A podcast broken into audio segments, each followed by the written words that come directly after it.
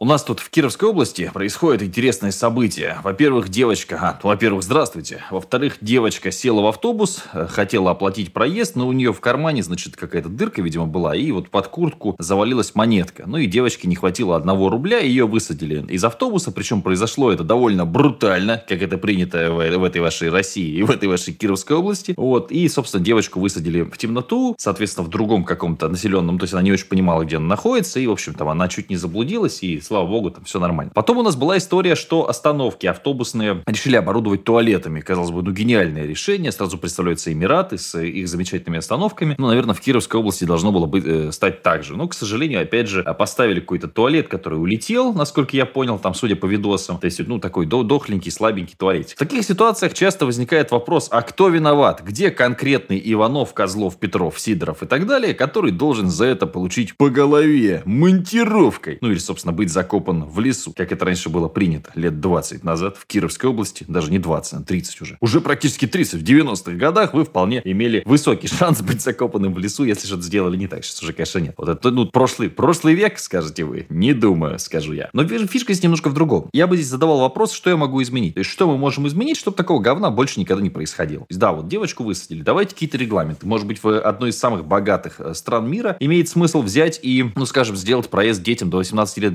бесплатным в автобус автобуса. Или, может быть, стоит проинструктировать кондукторов. А не начнут ли дети пользоваться тем, что их бесплатно могут возить и тратить деньги на какие-нибудь напитки алкогольные? Ставить вопрос, кто виноват, оно не, не, не особо имеет смысл. То есть, вот, а вот ставить вопрос, что делать, чтобы эта ситуация больше не повторилась, то есть, что конкретно можно изменить, ну, пожалуй, стоит. Та же самая история с туалетом. Меня вообще эта ситуация очень смущает. Я большой поклонник хороших бесплатных туалетов, как, например, в Японии это сделано. Но в России ты реально едешь по трассе, и у тебя, простите, но варианта, кроме как покакать где-то у дороги, в принципе, не, не обрисовывается. Это хорошо, если ты пойдешь на какую-нибудь хорошую заправку типа Татнефти или заправки Ирбис. Но на том же самом Лукойле, например, очень часто туалет может быть просто закрыт или может быть очень грязным. А, ну, туда не то, что покакать, туда, простите, прости господи, помочиться-то, и то страшно. Поэтому что можно изменить в этой ситуации? Да, вроде как есть законопроект, и вроде бы даже это уже там вступило в силу, можно погуглить, да, что на заправках должны быть туалеты. Но опять же, обязали заправки, а если на заправке нет туалета, ты будешь рамсить, то есть он-то есть, но говорят, он для сотрудник. У нас, к сожалению, только для сотрудников обычно говорят. Ну, а если ты прям при смерти хочешь в туалет сходить, в лесу где-то выбегать, ну, тебя или змея за задницу, или, хорошо, за задницу еще, да, укусит, или, соответственно, ну, вот там в сугробе жопу проморозишь. Поэтому вот этого очень много, и это очень смущает. То есть жизнь как-то меняется. Вроде бы в какую-то даже есть надежда, что в лучшую сторону, в плане именно комфорта, да, то есть становится проще, везде появляется Wi-Fi, можно сфотографировать яму на дороге и куда-то ее отправить. Но в целом это как-то так все медленно, так как-то все вот так вот, вот так, как будто русские люди не хотят жить в комфорте, как будто они хотят жить в этом брутальном, жестком, суровом северном мире, где человек человеку, так сказать, волк. Мы сейчас ехали из Самары 600 километров до, собственно, города Киров и смотрели, что там происходит. Ну, есть там такие места, ну, можно фильмы ужасов снимать. Особенно сейчас э, дороги подтаяли, соответственно, вся эта водичка, на это смотреть без слез, ну, довольно, довольно, довольно сложно. Вот это вот,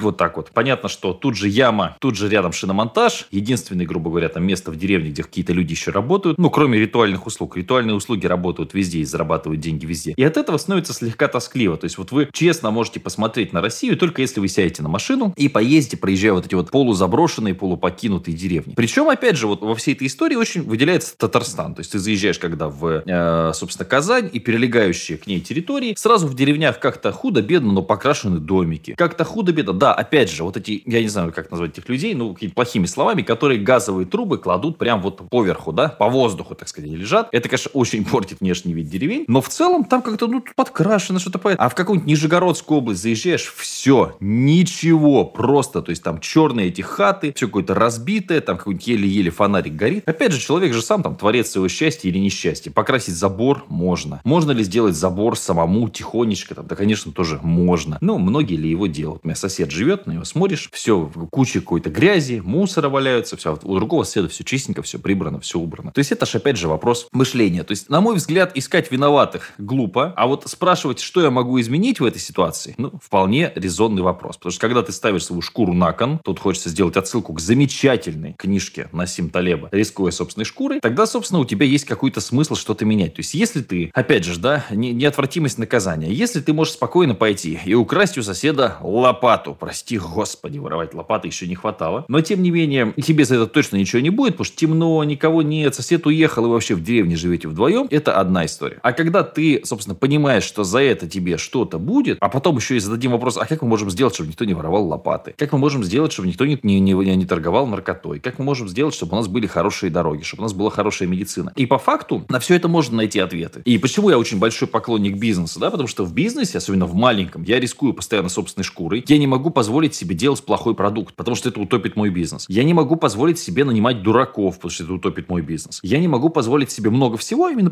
я просто вот в этих рамках э, ограничений. То есть любое там раздолбайство и сделанное что-то неправильно, оно, в общем, имеет последствия. Это как торпеда, которую мне под бок а, запустит вражеская подводная лодка или просто реальность, да, то есть невозможно там, ну, какие-то вещи делать. Невозможно делать бизнес по советам там, дурачков из ТикТока, которые постоянно что-то рассказывают. То есть здесь очень много интересных разговоров, но в целом я свою жизнь стараюсь выстраивать из модели, что я могу изменить. Что я могу изменить, чтобы стало лучше. Валить на кого-то другого, это, ну, такая... С другой стороны, я четко, конечно, не могу в Кировской области навести порядок, потому что я не губернатор Кировской области. Я вряд ли хотел бы быть э, каким-то управленцем здесь. Хотя, возможно, и... То есть я просто понимаю, что при текущей системе это, в общем, довольно будет проблематично для меня с точки зрения там, моего, в том числе, и здоровья, да. Поэтому я к этому не очень готов. Но у меня четко есть понимание, что очень много вещей можно изменить, сделать лучше, причем с минимальным бюджетом. Элементарно, да, вот эта история с э, метро, да, когда если у тебя окна разбиты, то криминал в метро почему-то растет, да, и там стены исписаны. Если у тебя все чистенько, соответственно, почему-то как-то становится спокойнее людям, и они перестают превращаться в диких животных. Я замечал по лесу. Когда я только-только заехал, лес был загажен сильно. Сейчас, когда у меня, я, ну, договариваюсь с ребятами, своими сотрудниками, они приезжают за денежку, соответственно, прибирают лес, потому что я сам, ну, я просто нет столько мотивации, столько желания и так далее. Меня рабочий час стоит дороже. Ну, не хочу, короче, им заниматься, что-то вокруг да около хожу. Вот, да, становится чище в лесу, и меньше люди кидают бумажек, потому что видят, что чисто. То есть кинуть первую бумажку в лесу, это все-таки преступление. А когда в лесу валяется куча, если там ставить есть и бумажек, ты думаешь, ну что моя там эта алюминиевая банка тут еще полежит, ничего страшного. Многое можно поменять, было бы желание, но у большинства запроса, кроме как ныть, нет. То есть вот если мы опять же вернемся к моей любимой теории касты ролей Круловской, то есть большинство людей пребывает вот в этой рабской касте, и в принципе им в этой касте вполне себе ок, вполне их все устраивает, что достаточно грустно, на мой взгляд.